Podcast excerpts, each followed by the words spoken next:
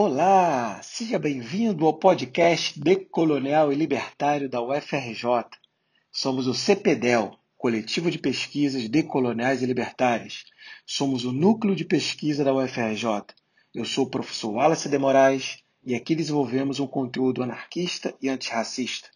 Você verá uma crítica profunda aos pilares da colonialidade, da modernidade, do colonialismo, do capitalismo, da estadolatria da heteronormatividade, do patriarcado branco e principalmente do racismo.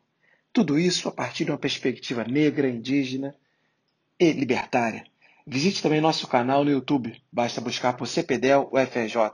Sem mais delongas, vamos ao tema de hoje. Seja bem-vindo mais uma vez. Saudações libertárias, decoloniais e antirracistas.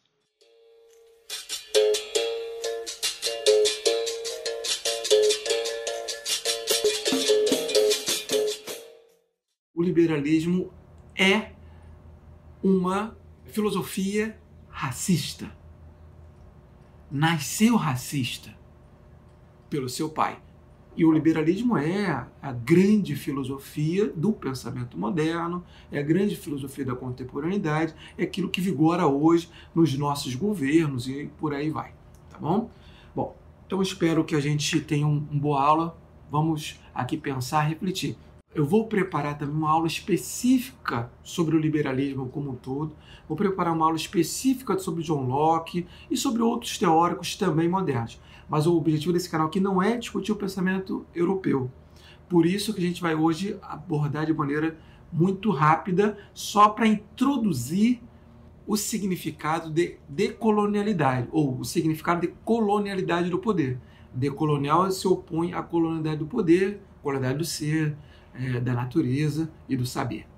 Eu quero caracterizar aqui um ponto assim que é, do pensamento liberal de modo geral e o John Locke como seu pai, né? O pai do liberalismo, liberalismo político, liberalismo também econômico, porque é ele que vai é o primeiro que vai justificar a propriedade privada enquanto tal, dependente do resultado que se tem, porque por razões óbvias, né? Se tem alguns proprietários, outros não serão proprietários.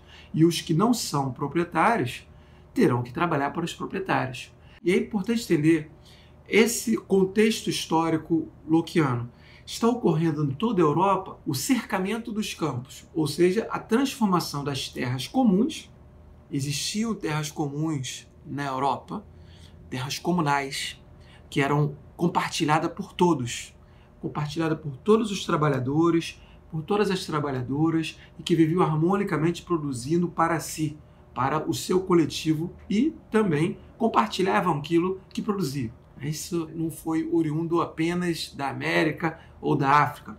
As sociedades indígenas até hoje elas vivem assim. As poucas que resistiram, né, conseguiram sobreviver a esse genocídio moderno, capitalista, eurocentrado, liberal em grande medida. Bom, na Europa também existia as terras comunais. Só que ocorreu um processo de cercamento dos campos, ou seja, de expulsão desse campesinato do campo e apropriação dessas terras por grandes proprietários, por uma nobreza que depois veio compor a classe capitalista. Então esse processo é muito bem descrito por Karl Marx no capítulo 24 do Capital, recomendo a leitura, acho que é um processo muito interessante, mas não só por ele, né? Por Robert Kurz também vai fazer uma discussão de como que esse capitalismo se forjou a partir da criação da arma de fogo.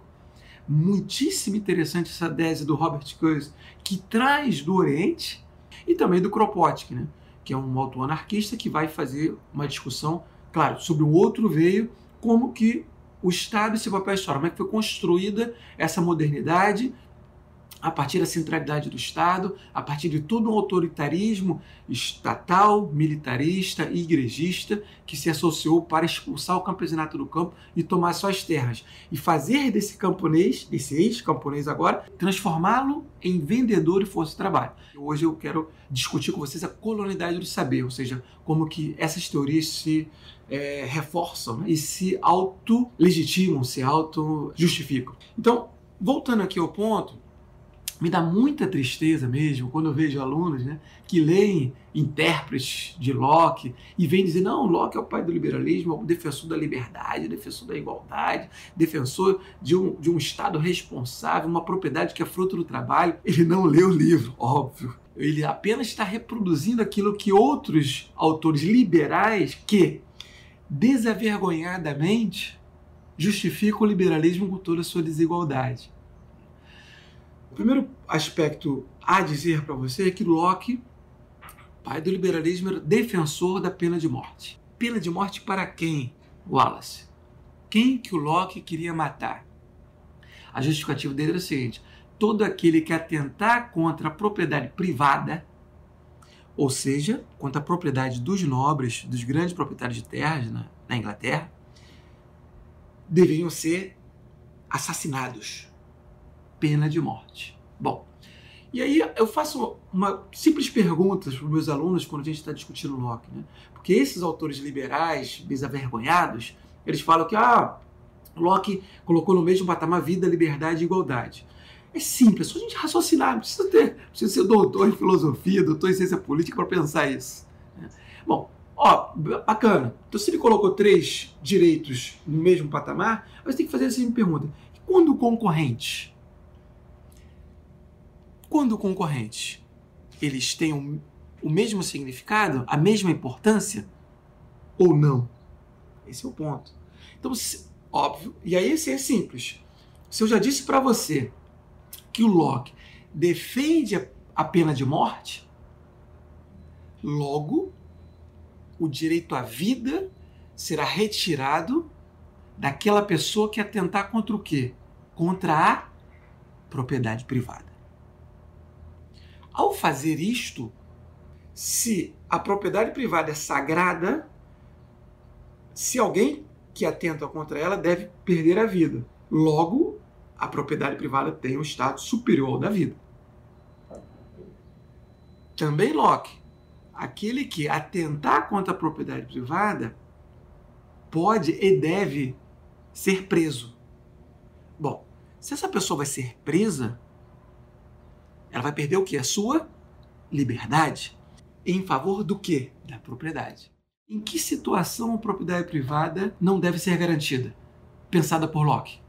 Em nenhuma. A propriedade privada é sagrada. Ela não deve ser limitada em momento algum. A nossa Constituição de 88 limita a propriedade privada. Ela tem que cumprir uma função social. Por isso a nossa Constituição é chamada de social-democrata portanto não é liberal. Vamos voltar aqui para o pensamento liberal. Então, o pensamento lockeano, a propriedade privada alcança o status máximo acima do direito à vida, acima do direito à liberdade, tendo em vista que ele defende a pena de morte para quem atentar contra a propriedade e defende a prisão para quem atentar contra a propriedade. E qual é o limite da propriedade? Nenhum. Resumo é isso. Então, é, qual a relação entre propriedade, vida e liberdade para Locke? Isso eu desenvolvi na minha dissertação de mestrado. Aliás, eu espero até publicar um livro. No livro, eu estou dizendo que a teoria liberal deveria ser chamada não teoria liberal, mas sim teoria proprietal. Por quê? Porque a propriedade privada deve ser garantida prioritariamente pelo Estado, e não vida, e muito menos a liberdade. O nome liberal nos remete automaticamente à ideia de liberdade. Mas não é uma liberdade ampla, é uma liberdade para poucos. É uma liberdade apenas para os proprietários. Locke, portanto, está vivendo no século XVII na Inglaterra e não escreve uma única linha contra a sociedade patriarcal que exclui as mulheres de toda participação política, exclui as mulheres das escolhas dos rumos da sociedade. Além de ser patriarcal, só os proprietários podiam participar do poder político. Então ele está excluindo todos os trabalhadores, todos os camponeses, todos os operários. Operários ainda nascente, é muito correto, é um pouco anacrônico chamar de operário, os trabalhadores da manufatura trabalhava, aliás, 16 horas, 12, 16 horas por dia, né? que era absurdo, e Locke não se coloca nada contra isso. Tem uma passagem no segundo tratado de governo, que é o grande texto dele, que diz o seguinte: A terra que o meu criado arou, a turfa que o meu criado tirou, tudo faz, transforma isso em minha propriedade. Ou seja, a teoria do trabalho lockeana, ela serve apenas para o proprietário.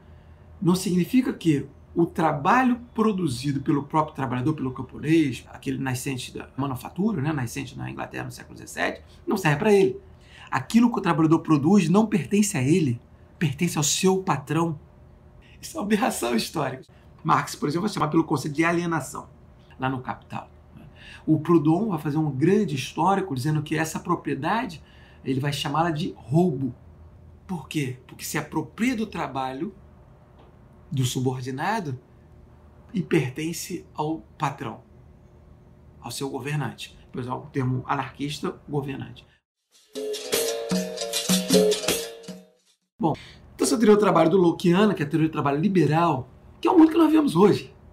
Você que trabalha hoje numa fábrica, que trabalha no comércio, que trabalha no campo, aquilo que você produz durante suas 8 horas de trabalho, 10 horas de trabalho, pertence a você? Não. Não. Pertence ao seu patrão. Essa é a teoria do trabalho liberal. É isso que as pessoas não compreendem, é isso que os autores, os comentadores do pensamento liberal não dizem para você. É isso aqui que eu tenho que dizer, para você compreender isso muito bem. Saber o que é o liberalismo e daqui a pouco eu vou explicar a relação dele com a escravidão. Porque não tem nenhuma incongruência entre liberalismo e escravidão. Por incrível que possa parecer para você, que foi educado pelo filme de Hollywood. Entende? Esse é o ponto aqui para a gente poder discutir e debater. Bom, o Locke também participou da redação da norma constitucional do estado da Carolina, nos Estados Unidos, né, em 1639. Vamos ver um trechinho do livro do Dominico Losurdo. Todo homem livre da Carolina deve ter absoluto poder e autoridade sobre seus escravos negros. Seus escravos negros, Locke racista. Mas vamos comprovar isso mais ainda. Seja qual for a sua opinião e religião. Em resumo, John Locke, homem branco, europeu, proprietário capitalista, cristão protestante e acionista da Royal African Company. Sabe o que significa isso? Locke era empreendedor da escravidão. Vou repetir. O pai do liberalismo foi um empreendedor da escravidão. Ele bancou a escravidão enquanto acionista e ganhou muito dinheiro com essa escravidão, com esse comércio de escravos dos nossos antepassados. Então, por dever, por compromisso com os ancestrais negros, com os ancestrais indígenas, nós negros, indígenas e seus descendentes não podemos jamais referendar um pensamento loquiano, liberal, autoritário, escravista, empreendedor da escravidão. Então, Locke, resumo, um grande proprietário de escravos, acionista da matança, da humilhação, da escravidão de negros e indígenas nas Américas. Para Locke, é papel do Estado garantir a propriedade em dois sentidos: terras para os seus proprietários apenas, não para os trabalhadores, e escravizados. A teoria da propriedade lockeana servia tanto para justificar a apropriação da terra realizada por esses senhores, quanto a escravização de negros e indígenas na África e nas Américas. Então essa é a teoria da propriedade liberal que nunca foi dita para você, que eu estou dizendo aqui agora, e quero que você compreenda isso. Para saber o que é o liberalismo.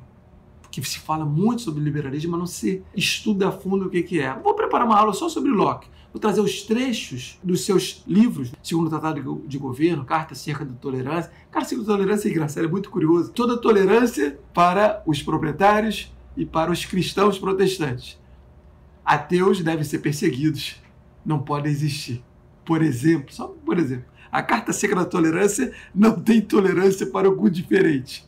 Essa é a justificativa do pensamento liberal. É bom entender o pensamento liberal moderno, europeu, para a gente poder desconstruir. Depois, obviamente, eu vou tratar só de autores decoloniais, brasileiros e latino-americanos e, e também anarquistas que são críticos de todo esse processo que eu estou falando aqui com vocês.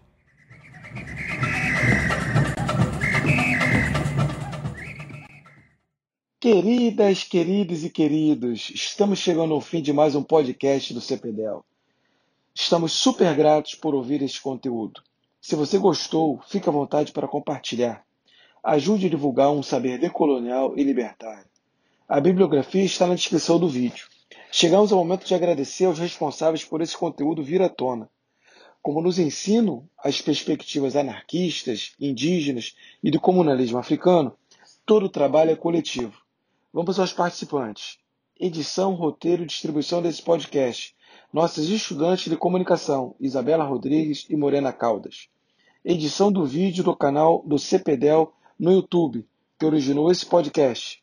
Nossa produtora cultural, André Nascimento e Pedro Vasconcelos, nosso Greg. Responsável pela transcrição deste podcast disponível no site do cpdel.fix.frj.br, nosso incansável Cello Latini. Nossas responsáveis pela pesquisa e conteúdo, Ana Luísa Fernandes, Isadora França e Júlia Gato. Chegamos à vez daqueles que dominam nossas redes sociais. Na divulgação, Caio Brauna, Isabela Correia, Denise Andrade, Guilherme Santana e Lenilson Nóbrica. Direção-geral e criação, professor Wallace de Moraes. Este que vos fala. Vamos terminando por aqui. Se você gostou, siga-nos no YouTube, no Facebook, no Instagram, no Twitter. Também prestigie nossa revista acadêmica, Revista Estudos Libertários da UFRJ. Por fim, saudações libertárias, decoloniais e, sobretudo, antirracistas. Como dizem os Panteras Negras, All the power to the people, ou todo poder ao povo. Beijo no coração, muito amor e ação direta. Até o próximo podcast. Tchau, tchau.